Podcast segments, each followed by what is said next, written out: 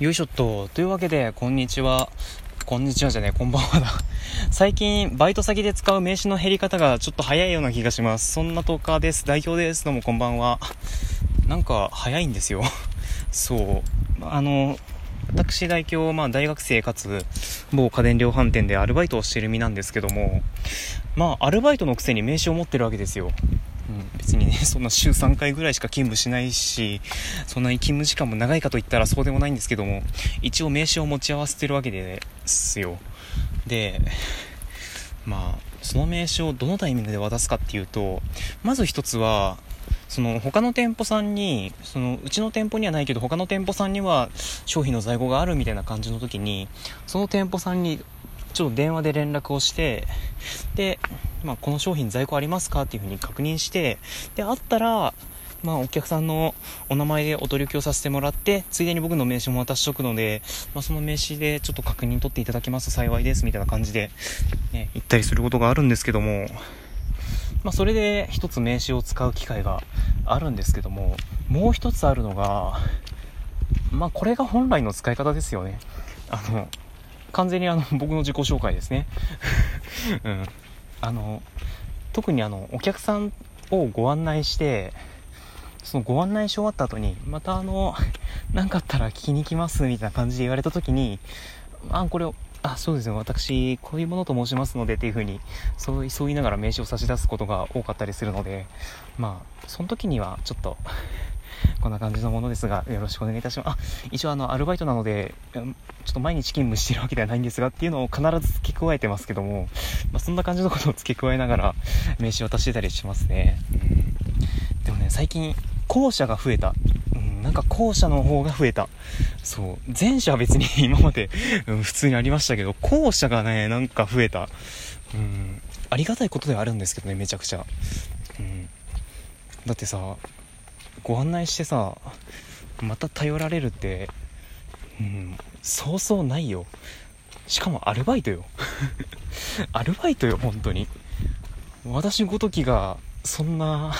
そんな恐れ多いですみたいな感じの立場ですけどでも本当にそう言っていただけるとめちゃくちゃ嬉しいよね。なんか本当になんかねいろいろいつもご案内は、ご案内に関しては、せい、もうね、えもう全力を尽くしてもうご案内毎回してますけど、うん、その回あったなーって思ったりはしますね。そういうお言葉をね、かけていただいたりした時は、もう本当にそんなこと感じますね。で、まあ、そんな風に、名刺渡して思ってたりしてたんですけど、最近ふと名刺渡して思ったんですよ。これ皆さんいただいた名刺どうしてるんだろうって。うん。いやまあね結構若い方は名刺いただく機会もそんなにないと思うんですよ。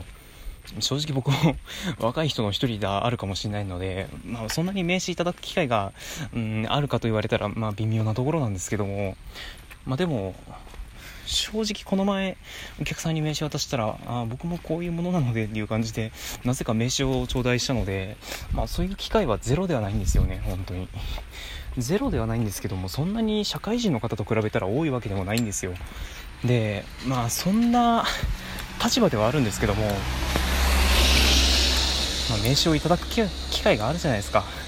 でも社会人の方であればもうなんかねいろいろ名刺管理アプリとかで保存とかしたりしてさ、なんかお取お取引先の企業の方とかさ、いろいろ、ね、こういう方がいたな、みたいな感じで、またなんかご縁があった時にご連絡するみたいな、ね、そういう感じの、ね、記録用として残される方もいらっしゃると思います。特にデータとしてね、残す方もいらっしゃると思うんですけど、そうじゃない方はどうすればいいんだろうと。そう。特にあの、家電量販店とかでいただいた名刺、あれどうすればいいんでしょうね。いや、私てる身としては、うん、何言ってんだって話なんですけど、いや、でも本当に、ああいうのってどうすればいいんだろう。ね。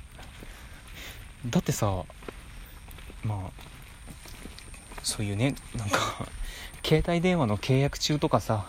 あとはなんだ家電の見積もりとか、なんかそういう商談中とかだったらさ、まだ分かりますよ。で、商談終わった後になんか、その人のご案内がめちゃくちゃ